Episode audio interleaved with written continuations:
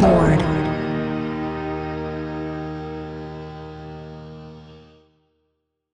ビルボードポッドキャスト MC の太田です。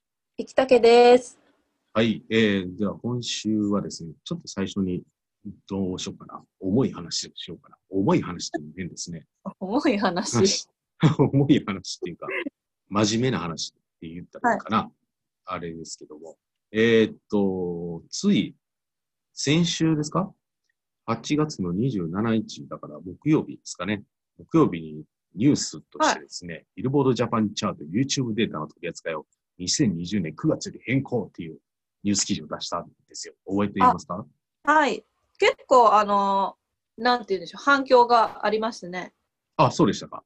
そう、なんか結そ構いの、はい。たくさんの人が見てくれたのかなって感じはします、その記事について。あ、注目していただいたんですね。えーあ、でも結構なんか、ウェブ上のその拡散数みたいなさ、SNS の拡散数とかも割と高い方ですね、これ。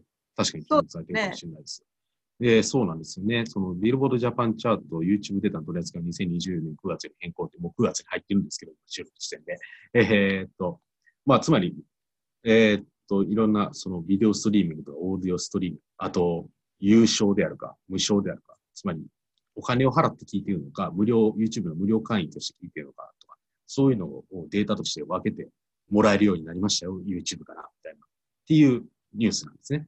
で、はいまあそうやって分けてくれたんだから、チャートにもそれを反映させようじゃないかということで、まあ有料会員の再生の方が無料会員の再生よりも、えー比重が高くなるようにとか、そういうふうにちょっとケースをね、あの変えて、えーやったりとか、そういう意味でのチャート変更データの取り扱いの変更をしますよっていうニュースだったわけですね。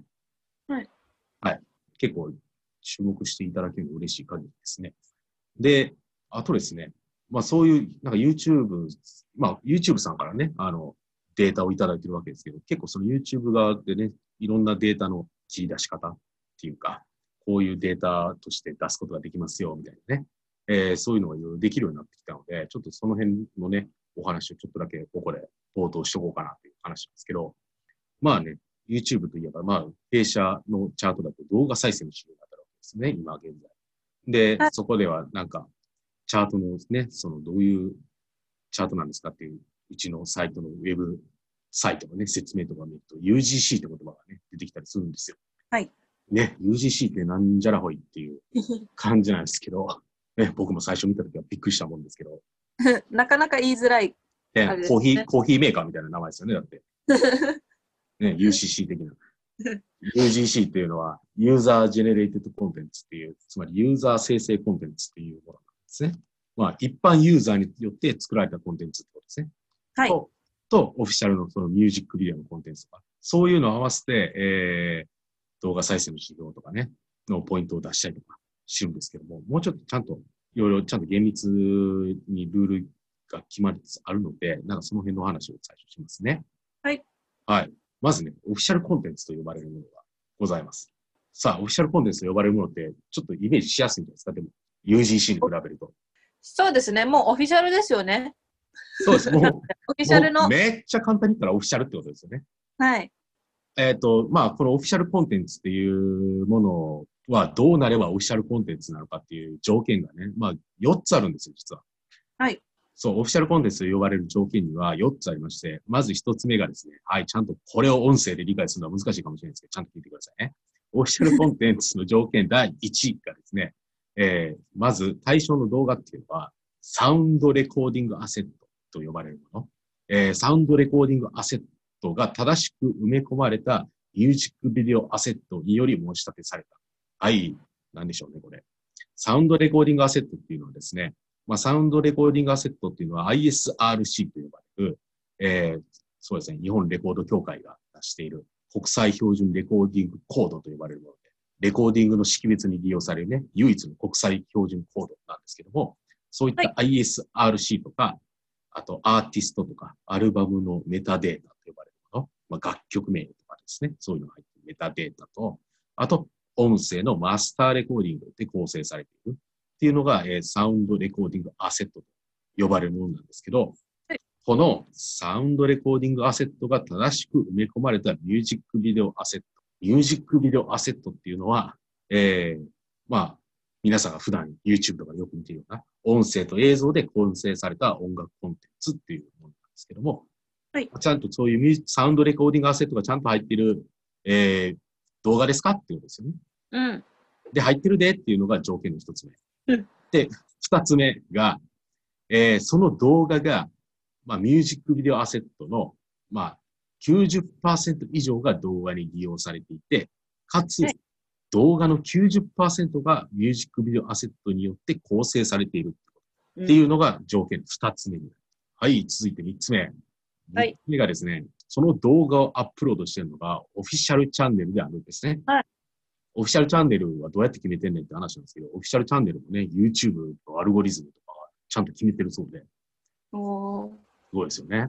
とか、まあ人的、まあ人がね、あの、確認して承認するっていうプロセスを踏んでオフィシャルチャンネルって言ってるものもあるそうなんですけども、まあ YouTube のアルゴリズムであったりとか、あとアーオフィシャルアーティストチャンネルもあらかじめ設定されてたりとかね、あの、そういうふうにオフィシャルチャンネルと呼ばれるものからちゃんと動画のアップロードがされているか。そして最後に、あ今のが3つ目の条件ですね。で、次の最後の4つ目の条件が、動画が単一の楽曲、つまり一つの楽曲で構成されていて、かつその動画の目的が楽曲を表現することにフォーカスされているのかっていうところ。ちゃんとそういうふうにフォーカスされていたら OK ですよっていうことですね。これも YouTube がアルゴリズムで判定してるそうなんですけうん。どね。あの、YouTube のアルゴリズムがいかにすごいかっていうのがわかる説明でしたね。裏を返せば。この以上の4つの条件を満たしていれば、オフィシャルコンテンツと呼ばれるものになるんですね。はい仮にこの4つの要件を満たしなくて満たしなくても、たまに YouTube が独自の判断で、オフィシャルだと区分する、えー動画もあったりはするんですけども、基本的なこの4つの条件を満たしていれば、オフィシャルコンテンツですよっていうふうに言うことができるんですね。はいっていうのがオフィシャルコンテンツですけど、じゃあ、UGC と呼ばれる一般ユーザーが作ったコンテンツっていうのは、一体どんな条件があるのかっていうところに移りましょうか。はい。はい。あ、わからなかったら質問してくださいね。わかりました。僕が、僕がその質問に答えれるかは別問題ですけど、ね、YouTube さんに聞かないといけないかもしれないね。えーでは UGC に行きましょうか。これ UGC も実はね、二つに区分できるんですね。一つ目が Song UGC と呼ばれる。もう一つが Non-Song UGC。つまり Song UGC ではないっていうやつですね。 はい。つまり、ソング UGC とノンソング UGC の二つに分けることができるんです。で、まあ、ソング UGC の方が偉そうな感じですけど、ノンがついてないんでうん。まあ、あれですけど、まあ、ソング UGC っていうのはどういうものかって言いますとですね、えー、今、僕、オフィシャルコンテンツの条件を言いましたね。はい。まず、オフィシャルコンテンツの要件を満たしていないことが条件の一つになります。つまり、オフィシャルコンテンツではないものですね。これが条件の1個目。で、2つ目。まあ、これも条件4つ前あるんですけど、条件2つ目が、さっき言ったサウンドレコーディングアセットによって申し立てはされている。はい。で、条件は3つ目。これもオフィシャルコンテンツの中にも同じ要件がありましたね。えっ、と、その90%、つまり、えーサウンドレコーディングアセットが90%使われて、かつ動画の90%がサウンドレコーディングアセットだっていう、これを満たしていると。で、最後に、えー動画のタイトルにサウンドレコーディングアセットを踏まえてメタデータ、これさっきもちらっと言いましたけど、アーティスト名とか楽曲名の情報ですね、がはい一定程度適切に含まれているもの。っていうのが、ソング UGC の条件の4つということになります。で、最後に、ノンソング UGC の条件は、まあ、これは1個しかないですけど、ノンソング UGC っていうのは、えっ、と、サウンドレコーディングアセットとか、ミュージックビデオアセットの申し立ては入ってはいるんだけども、ソング UGC の要件を満たしていないのが、うんノンソング UGC と呼ばれるものになるんですね。はい。はい。っていうのが、えっ、と、区分の、えー条件ですね。オフィシャルコンテンツと、えー、ソング UGC とノンソング UGC。くしくもこれは音声コンテンツですよね、ポッドキャストは。わからない人は巻き戻してもう一回聞くことができるんですけど、何回でも聞くことができるんですけど、っていうのが区分の仕方なんですね。なので、なんか今ね、なんかいろんな動画が出てて、ミュージックビデオ以外、歌ってみた動画とかね、あったりとか、あとなんかいろんな曲が入っている、えー、ものがあったりするんですけど、一つの動画にね、いろんな楽曲が入ってるものがあったりするんですけど、それはどういうふうに区別されてるかっていうと、今言った要件で区別されてるんですね。っていうことになります。はい。この動画はどの区分に入るんだみたいな話。まあちょっとややこしいところもあったりするんですけども。はい。まあ今の条件に照らし合わせていただければ、まあある程度わかるんじゃないかな。ちょっとね、例えば、何でしょう、わかりにくいものといえば、そうですね。なんか動画でさ、YouTube の動画でさ、なんか複数の楽曲が含まれている動画ってありますよね。何でしょう、 まあまあ。ありますよね。な んか、2019年第何週の曲ランキングみたいな。そうですね。あ私っもたりしますよね。ビルボードチャート、はい最新のアメリカのビルボードチャートトップ50みたいなみやつたい なでやつください。ねありますよね。日本のやつもありますしね。え少なくとも日本のものは我々は何もやってないんですけど、YouTube では。でもなんかはいそういうやつでも、そういうのがあったりするんですけども、えっ、と、その中にはですね、コンテンツ ID による申し立てがついているものだってあるんですね。うん。っていうのに関しては、ノンソング UGC になる可能性は高いんですね。はい。例えば。っていうのは、例えば分かりにくい例の一つになるかもしれないですね。という感じなので、まあ、そういう区分があるんだっていうことが、まあ、厳密にね、今の条件を理解するのは難しいかもしれないですけども、まあ、オフィシャルコンテンツとソング UGC とノンソング UGC という3つの区分があるんだっていうこと。で、これをどうチャートに活かしていこうかみたいなところはね、あの、まあ、後々いろいろ発表させていただくことになるかもしれないのでね。あの、はいそういうところはぜひ聞いていただきたいなというふうに思います。お願いします。決して、決してね、無益な時間にはならないと思うので、ち ょっと難しい話かもしれないですけど、 はい。 ぜひ興味を持っていただけるとって感じですね。っていう、えー重い話をさせていただきました。重い 話。重い話。僕は重い話はあんま好きじゃないんですけど、真面目な話。重い話をしなきゃいけない時だってあるんでね。はい。もちろんしますよ。ということでですね。では、今週、今日発表した、9月は2日に発表した総合ソングスチャートトップ3をご発表いただいてよろしいでしょうか。はい、えー総合ソングチャートジャパンホット100第3位は BTS のダイナマイト第2位は三浦春馬のナイトダイバーそして第1位は JO1 の OAO でしたはい、ありがとうございます。1位はですね、JO1 の OAO ということですね。えー CD セールスが31万3504枚ですかで、ツイッターでも1位ということで、え2冠。で、その他の指標だと、ダウンロードが33位で、ルックアップが2位で、動画サイズが45位ということで1位。で、2位が三浦春馬さんのナイトダイバーで、こちら CD セールスがね、えー OAO より10万枚ほど少ないんですかね。そうです20ねそうですね。21万5895枚。で、CD セールスが2位。その他の指標だとダウンロードが6位、ストリーミングが27位。高いですね。フックアップ3位、ツイッター5位、動画再生12位、ラジオ93位。ということでね。あのーナイトダイバーの方がいろんな指標でポイントをコンスタントに取ってはいるんですけども、まあ、はい OAO の CD セールスの方がね、10万枚多いというところが最終的に1位を取った、えー要因、大きい要因であるのかなというふうに思います。はいっていう結果でございました。そういえば、三浦春馬さんが出演するドラマがもうすぐ始まるんじゃないですか。あ TBS じゃないですか TBS のあの、松岡茉優さんが主演のやつですかね。そうですよねそうですよね。お金の切れ目が、お金の切れ目がなんとやらみたいなやつでしたよね。お金の切れ目が恋の始まりお金の切れ目が恋の始まりですか。ですよね。多分、放送回数としてはそんな多くないと思うんですけど、はいまあこういうことになったんでね。ですけど、まあ三浦春馬さんのあの姿が見れるドラマがもうすぐ始まりますよね。 9月15日スタートですってもうすぐですねじゃあ2週間後ぐらいですね。はいで、これも TBS と。確か、あれです。主題歌はミミスチルさんの、あ、そうなんですね。おーなんか TBS のドラマは話題続きですね、本当に。そうですね。これってあれですもんね。えっと、私の家政婦、なぎささんの次のドラマあ、です次の。クールになるんですかうん。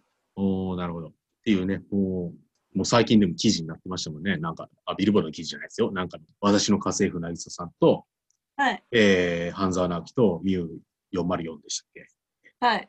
がもうすごいと。とんでもない。ドラマの中では、この人気トップ3が全て TBS おーすおー、そうですね。だ。はい。っていう、なんか記事が、僕はちゃんと読んでないですけど、タイトルだけ見ましたけど。なんか体感としては確かにそういう感じもしますしね。うんん。で、この後の TBS のドラマも面白そうみたいな感じで。で僕、この僕が半沢直樹を見てるわけですから。あ、見てるんですかもう久しぶりになんか日本のドラマを見てますけど、やっぱり面白いですか面白い、面白い、思ってたより面白かった ですね。これを、これを機にシーズン1も見直したんですけど、はい。今まで見てなかったんでね。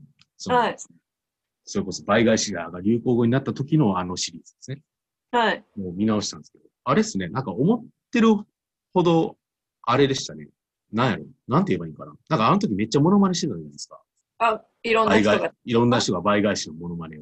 して意ます。外と、意外とみんなデフォルメしてんねんなっていうのが、シーズン1見直して 思いましたね。 いや、そうですよ。だってそんな、堺井雅人さんがあんな、大変したいみたいな、そんな風には言ってないんじゃないです か。みんなそう言うから、そう言ってるもんやと思ったら、意外と結構落ち着いて言ってるなと思 って。落ち着いてあて、うん、倍 返し。倍返しだ。倍返しだ。ぐらいやったから、もう、早くして倍返しだとか言ってるやつなんか一人もいなくっていうシーンなんかほとんど見なかったんで、やっぱ、あれですよね。情報は鵜呑みにしちゃいけないっていうのもいや、でも、その時から、やっぱり香川さんは、大和田常務でしたっけはい。すごいんじゃない、やっぱりインパクト強しって感じでしたよね。ああ、でもやっぱり今シーズンの方がインパクト、その、か顔のインパクトすか顔のインパクトは今年のやつのシーズン2の方がはるかに、はるかにされてるんだなっていうのが分かりましへ た。ー多分大和田常務がなんか、ああいうなんか顔で見せるみたいなシーン、今のシーズン2みたいな、あんな感じで顔で見せるシーンって、多分ね、最終話とその前の話ぐらいしかなかったので、はい。 だから時代に合わせてんのかなみたいな。あもあんな顔してあんな風に喋ってたら、そら、SNS でも話題になるわなと思って、なんかそういうのもちゃんとうまく捉えてんのかなとか、思ったりとかね、っていうのを半沢直樹を見て最近思ってますけど、半沢直樹を見て仕事へのモチベーションは上がるわけですけど、ね、っていうのを、まあ、かなり話はそれましたが、う、 またそれちゃった。またそれましたが、えっ、と、三浦春馬さんのナイトダイバーが、えっ、と、先週は29位だったんですね。そうですね。が2位に、まあ、CD セールスが入ったんでね、2位に入って。で、3位は、えー BTS のダイラマイトと、えー順位も上がってますね。4ランク上がって3位ということで、先週僕が言った、僕が激推ししたダイナマイトですね。 やっぱり元気出ましたいや、やっぱりね、あの、しあの、先週の収録以降も何回か聞きましたけど、はい。いや、いいっすね。いおや、いいっす。いいっすね。2000、僕個人的には2020年のトップ20には入るかもしれないですね。っえー、そうなんすか。ていうぐらい気に入ってますね、あの曲うはー。ん。ね。で、僕みたいに気に入っている方はね、あの日本のみならず、もちろん世界でもいらっしゃるということで、9月の1日ですから、昨日ですか。収録時点では昨日ですね。アメリカのビューボードソングチャートっていうね、BTS のダイナマイトが初登場で1位を獲得したんですね。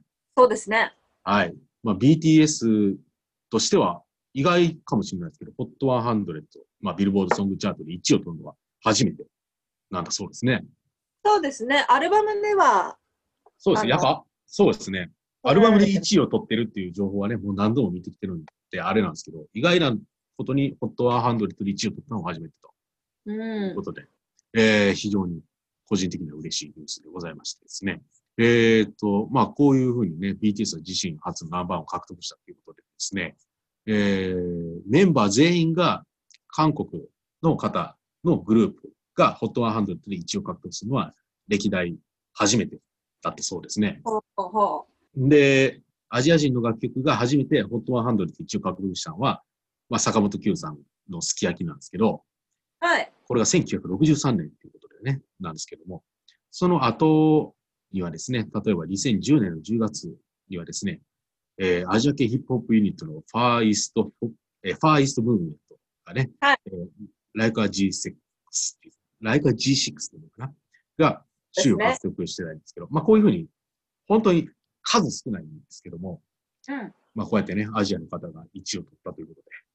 これまで、韓国に限ると、ソロアーティストの場合は、最高位は、えー、皆さん知ってる方もいらっしゃると思うんですけど、サイン、カンナムスタイルですね。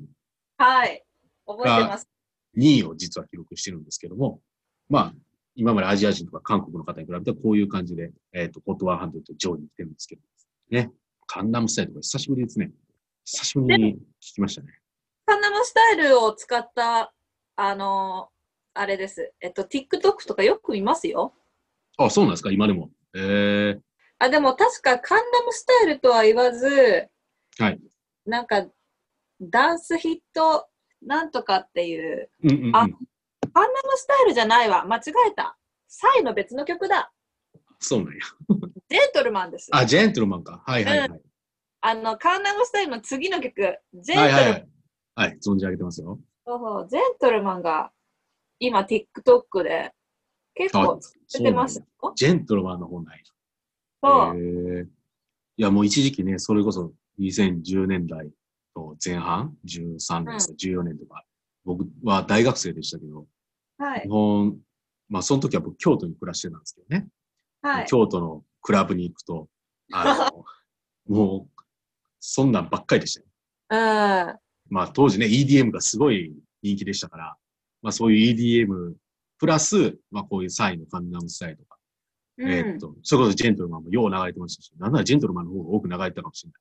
おー、そうですか。ああ、そうやわ。当時もジェントルマンの方が、なんか、気持ちいいカンナムスタイルより多かったかもしれないですね。その流れてたことが、クラブの中で。おー。 ジェントルマンの方が肌に合うんですかね日本だと。どうなんやもしかしたら。ちょっとカンナムスタイルはまあ、あの、コメディっぽいですもんね。ちょっと皮肉っぽい曲ですもんね、カンナムスタイルって。ちょっとダンスとかも、あの、あなんの、ていなうんのか、なんか馬に、馬に乗ってるような感じの、あそうそうそう。ななんて名前か忘れましたけど、ありましたよね。ジェントルマンは確かこうさ、あの、首を揺らすぐらいじゃなかった結構簡単なんかな、うんカンナムスタイル。うんうんうんうん。そうですね。私もこの曲はちょうどカナダにいた時なんですけど、はいはいはい。あ、カナダにいらっしゃる。あ、そう、いちいちちょっとだけカナダにいたことがあるんですけども、ちょうどこの曲が来てる時で、はいもうなんかそこら中で、やっぱりちょっと韓国の留学生みたいな子たちもいるんで、うんうんうん。あの、スタイルみたいな、もうこのビデオ見ろ見ろみたい な、あったし、実際にでも、はいトトロントに、トロントで、うん、あの、まあ、トロント版 MTV みたいな、あへの、ー番組っていうか、テレビ局みたいな、はい。テレビ番組みたいな、ある、チャンネルがあるんですけど、はいはいはい。そこの司会にも来てましたもん、サイが。ああ、そうなんですね。うんダブルホストみたいな感じで、確か、誰だったかな、もう一人。うん。デミ・ロバートだったかな。でもなんか、来てて、私見に行きましたもん。おー、そうなんや。そう、ちょうどなんか、エド・シーランとかもいた。ああ、エド・シーラーもいらっしゃった。うん、テイラーもいた。テイラーもいた。ああ、そうなんあや。そう、確かエドがまだテイラーの前座をやってる頃、おー、おー、なんか熱いな。熱い、 まだエドがそういう時だったみたいな。うすごい貴重な体験してるじゃないですか。そうなんですへよ。ーでもその時も結構、サイがこう来た時もみんなわーみたいな、うんうん熱狂しうてん。ましたけどね。うんうんうんうんまたごめんなさい、 話しれちゃった。うん。いい。でもまあ、サイからつながるね、あの、この昨今の韓国のアーティストの勢いっていうかね、今こういうふうに BTS のダイナマイトが1位を取ったってことね、結実したような、結実っていうか、やっぱサイの、サイがあったからこそかもしれないですしね。ではも、いクラブでかかるってのは、やっぱりいいと思います、私は。クラブでかかるっていうのもいいと思います。うん、クラブでかかる曲って、ヒットする感じはありますね。ああ、そうなんや。うん。あ、それはカナダの話ですか、それは。あ、カナダ。ダの、そんな感じも、あの、そんな感じ、カナダの方とかでも。ああ、そうなんや。やっぱクラブにかかるってことは、うんうんうん。うん、やっぱり、やっぱクラブにかかった曲ってみんなヒット曲だったんで、はいはいはい。なるほどね。だから、なるほどね。うん、クラブは、クラブでかかる、かかりやすい曲とかいいんじゃないですかね。でもまあ、どうなるね。日本だとまた違うかもしれないですね。ね、2010年代前半のその EDM がめっちゃ流行ってた時期は、もちろん EDM が変わってましたけど、それ以降ちょっと EDM の勢いが落ちてきた時うん、あるじゃないですか。もう今はそんな EDM そんなにいいじゃないですか。当時に比べれば。やけどやっぱり1年前か2年ぐらい前に、その大学時代に行っていたクラブに行ったんですよ。久しぶりにみたいな感じで。そしたら、俺が大学時代に行ってた時とかかってる曲はマジでほとんど変わんなくて。えま、いや、マジで変わんなかったんですよね。ほとんど何も俺はタイムスリップしたんじゃないかってぐらい変わんじゃなくて、ブラックアイドピーズみたいなブラックアイドピーズまでは行ってないですけど、とか。その、なんやろ、Z とか、うん。アビーチとか、うあん、と、ね、あの、なんやろ、カルビン・ハリスが、の、例えばサマーとか出してた時ぐらいのやつとか、うんうん。その2010年代前半に出してたようなやつとか、そうだからあとあれ、あの、レッドフーとか、なんかそん なん、そんそんなん、LMFAO とか、うん、あ、え、うんそう今それ言おうと思った。あ、それ、そう、なんで俺先にレッドフーが出たの LMFAO の片割れのレッドフード、レッドフード、さっき出たのわかんないですけど、そ、そんなんばっかだったんですよ。うん全然変わってないなと思って。まあ、それはそれでね、びっくりしたんですけど。だから、クラブ事情はちょっとね、日本は単純には比較できないかもしれないですね。うん。一応、京都で一番のクラブなんですよ、僕は言って。が、そんなんだったんで、 そうです。いや、も、もしかしたら今はもう、もう最新の、かもしれないし、俺が行った日がたまたまそういう日だったのかもしれないし、コンセプト的に。そうだね、バックトゥー20ですテみたいな。みたいな、EDM を再びみたいなイベントやったのかもしれないですけど、そんな感じでしたね。あと、ちょっと重箱の隅を叩くよう、つつくような、えー情報ですが、今回 BTS ダイナマイト1位を取りましたけど、はい。えーとタイトルにダイナマイトという言葉が入った楽曲が HOT100 で1位を獲得するのも歴代初だそうです。はい、重箱の隅をつついたので以上で終わります。ということでね、えー BTS のダイナマイト、アメリカでは1位はい。を記録したということですね。えー、ますます。で、日本でもね、えー、3位に来てるということで、ストリーミングチャートだと BTS のダイナマイトが今週1位だったんですね。そうですね。そうなんですよね。結構聞かれてた。そうなんですよね。で、再生回数がですね、えー、今回ダイナマイトが、えー、1014万6925万、違う。1014万6925回再生を記録しているので、お、えー1000回超え。そう、1000万を超えたんですよ。今まで1000万を超えた楽曲はですね、えー、夜遊びの夜にかけると、20の Make You Happy なんですけど、歴代3曲目となる1000万回再生超えですね、瞬間を、えー BTS のダイナマイトに記録したんですね。ということで、ストリーミングがかなり伸びたことになりますね。まずうん前週がね、周期期間はだいたい3日間ぐらいしかなかったので、はい。まあ、今週初めて、ね、満1週間集計だったわけですけど、まあそういうのがね、あの、再生数を伸ばした大きなところですけども、まあそれを踏まえても1000万再生を超えてますので、やっぱり相当置き換えてますよね。ちなみに2位は、えー、夜遊びで夜にかけるだったんですけども、こちらは957万4720回再生だったわけですね。ちょっと前週より落ちたのかな。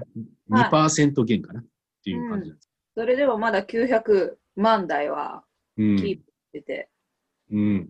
止まらぬ、もう止まらぬ夜遊びって感じですね。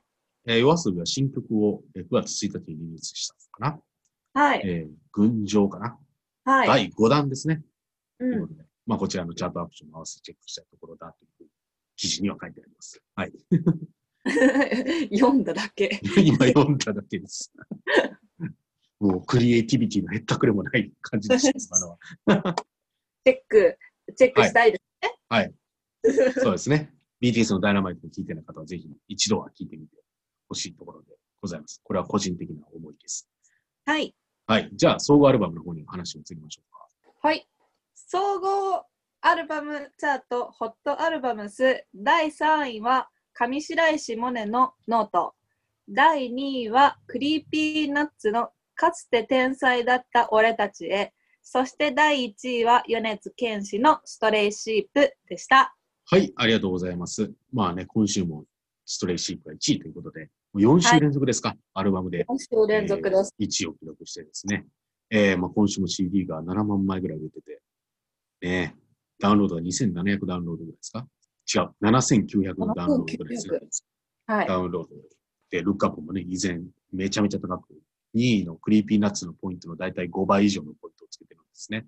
うーん。はい。ということで、今回もダントツ1位だったっていう感じでございますね。いつまで続くんでしょうね、これは。